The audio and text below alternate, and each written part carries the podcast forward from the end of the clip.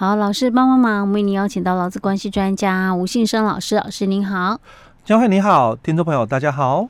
老师，我们上一集在讲那个国保跟劳保的丧葬给付有没有？哎，对。呃，一开始真是把大家吓一跳，刚、好是有有人问了哈。对，我发现有人问问题真好，因为我们平常不会想到这个问题。好，刚好有其他人问问题呢，我们可以参考一下。我们上一集讲的是那个丧葬给付部分啦。假设这个、嗯、这个被保险人他可能原本是保劳保，对。但是他可能后来没有工作了，他就变成国保了嘛。嗯。那如果假设他在国保期间的话，不幸往生的话，嗯，那他的那个丧葬给付部分，国保一定有一笔嘛，对不对？对。那劳保的话呢，他应该是他的家人也可以申请嘛，对不对？好、嗯，我们上一次讲的是这个部分，嗯，所以其实这个是不互相冲突的。哎，对。跟那个什么国保条例里面在讲说什么同一种保险给付。不可以因为同一个保险事故重复请领，这个这个是没有关系的，对，不太一样的。哦，我只记得那个劳保跟国保的退休金就是年金啊，嗯，只能够折一领啊。欸、其实哦，啊，国保哦，啊，跟这个劳保的年金哦，啊，它也可以并领。并领是那个什么？是之前这这个几年次之前的特殊状况，不是才可以同时领吗？没有，因为我们的这个国民年金，或者是说他那个年资可以合并啊，不能同时领两笔吧？哎、欸，这个其实我们也是要来讲一下，因为我们的这个很多人都会存在这个错误的一个观念哦，因为我们也在节目里面分享很多次，就是我们的这个。劳保的这个年金给付，嗯，只能择一请领，哦、嗯呃，所以年金给付哦，其实，在国保里面，它也是谈到了。嗯啊啊、那我我搞错了啦，我懂了，嗯，我懂了，就是劳保里面，比如说，假设夫妻两个，对不对？对对。那你不能同时领两个劳保年金。哎、欸，你们夫妻俩个别可以，但是哎、欸，你自己我们讲单一被保险人哦，哦，你在劳保里面的年金只能择一给付。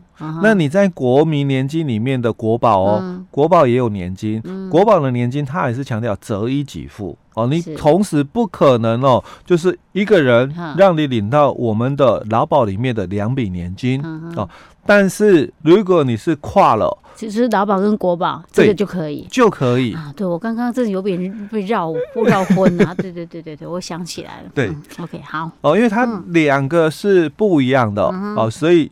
两个是可以并存的哦，所以老师难怪常常会这样子，就是会有一点模糊，你知道吗？然后就会产生误会。嗯，好，就跟我们上一集在讲的那个丧葬给付里面的部分，就是也也就是因为有人搞不清楚了，欸、对，对不对？对，或许他可能去问的时候也听错了。对，好，okay、哦，他其实他的规定是你的年资，嗯，哦、呃，当然。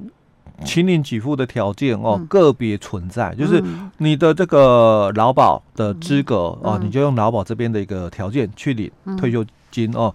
那如果你是符合国保这边的一个资格，你就用国保的条件去领退休金哦。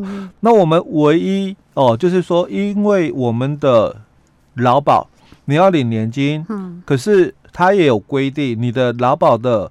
参加的年资一定要超过十五年以上，嗯，你才可以领年金给付啊。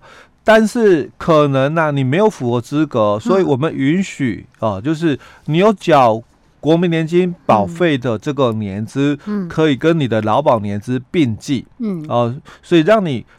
国保加上劳保的年资加起来就超过十五年，嗯、哦，本来没有超过十五年，但是你的劳保加国保的年资哦，你就变成超过了十五年之后，嗯，你也可以变成符合领年金的一个资格，嗯、哦。它就在这边哦，它是可以两个合并在一起计算的哦。那其他的都是分开哦，这个独立给付哦。那我们接着哦，也要来再探讨一下哦，就因为。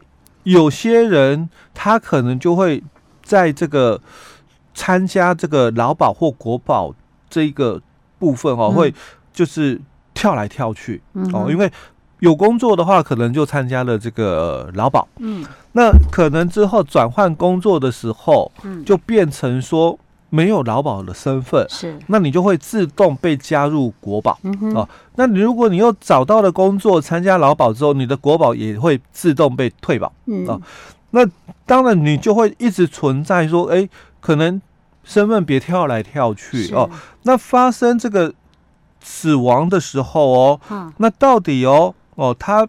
这个情理的一个状况哦，嗯，到底是怎样？因为我们在上一集只是谈到了这个有关于丧葬费的一个部分哦，那你就有这两种的一个选择都可以哦。所以，假如说我们刚刚上一集提到的，假如他是属于国宝身份的时候，嗯，那当然他可以领的是在国宝里面的丧葬给付哦，跟在国宝里面的。遗嘱年金给付，而他还有一个遗嘱年金哦，哦，嗯，那另外哦，他的家属，因为他没有本身没有劳保的一个身份，嗯，那他的家属有劳保的话，嗯，他们的家属也可以去请领哦，这个这个家属的这个丧葬费用，嗯哦，因为我们讲清楚一点的话，应该讲叫做。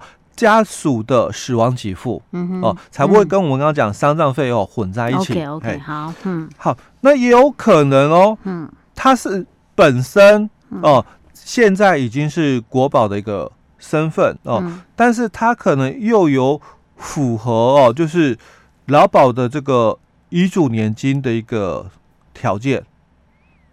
哦，遗嘱年金或遗嘱津贴的一个条件，嗯哼，哦，这个也是有可能的。什么样情况下会符合这种情形？就他有可能哦，他本身哦，这个有在领这个劳保的这个哦年年金年金的一个条件，啊哈，可是因为他有可能也可以参加国保，哦，这个是也有可能性的哦。就是他可可能他已经可以达到劳保年金的。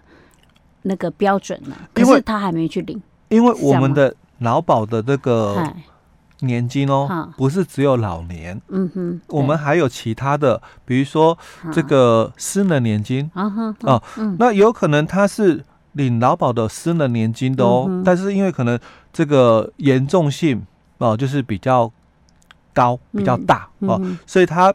没有办法继续参加劳保了，嗯，所以他这个时候哦，嗯、他就变成他参加了国保，是。哦，嗯、那当然他是属于国保的被保险人、嗯、哦，所以他有丧葬给付、哦，但是他不具备劳保的身份，嗯哦，所以他的家属哦、嗯、也可以帮他去请领哦这个家属死亡给付，嗯哦，那因为他已经在领那个劳保的这个。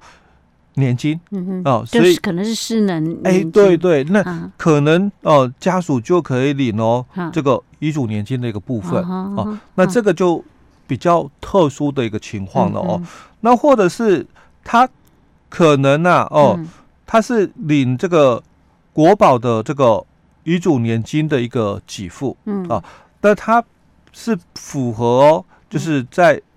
本人，嗯，哦，本人的这个劳保的一个部分哦，那他领了本人的丧葬津贴，哦，那这个又不一样的一个情况了，是。哦，那或者这个是指他现在是劳保身份，哎啊，但是他有一些国保的那个年资在，哦，那他可能就又是不一样的一个条件了哦，那另外他领这个国保的这个丧葬给付的一个部分，嗯，哦。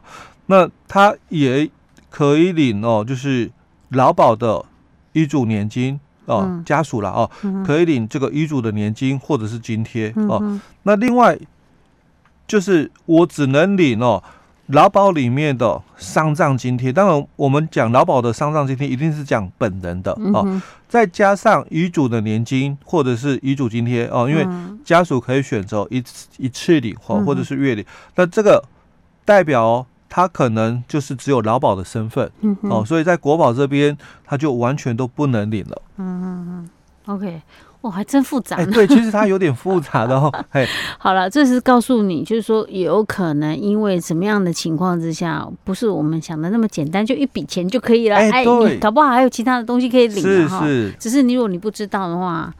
或许有些有些人也不那个钱也不会跑掉啦，嗯，只是你会觉得奇怪，怎么莫名其妙还有另外一笔钱，到底是领什么？对，好 哦，因为 在国保里面，因为他后来哦，陆陆续续条件一直有修正。哦，就我们讲规定，然后国民年金其实他在九十七年的十月开办之后啊，哦，到现在来讲大概十多年哦，但是其实他。陆陆续续的哦，一直有修正国民年金的一个条例，嗯，哦，那其实他改了蛮多的一个部分哦，所以在国保里面哦，他就提到了哦，就是被保险人如果往生的时候哦，那他符合哦，就是说国保二十九条的规定哦，但是哦。还没有去请领这个老年年金给付前死亡的话哦，或者是领取哦哦身心障碍或者是老年年金给付死亡的那一样，他已有这个配偶的哦，他们的这个子女哦、父母还有祖父母哦、孙子女或者是兄弟姐妹都可以哦，有资格符合资格都可以来领这个遗嘱的年金给付。哦，这么多。哎，这么多身份的都可以哦。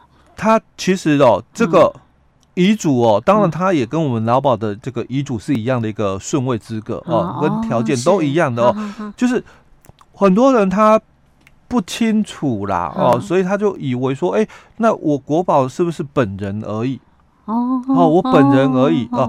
那我我到底哦这个。家属有没有可以请领？嗯、哦，当然有。其实，国保它最主要除了本人领以外，嗯、哦，那被保险人本人往生的话，他。嗯家属哦，也可以领这个丧葬费哦，也可以领这个遗嘱的年金给付。可是老师，他的那个条件会不会像劳保那么严苛啊？哎，一样，一样哦。哎，不会更严苛，就一样，一样严苛。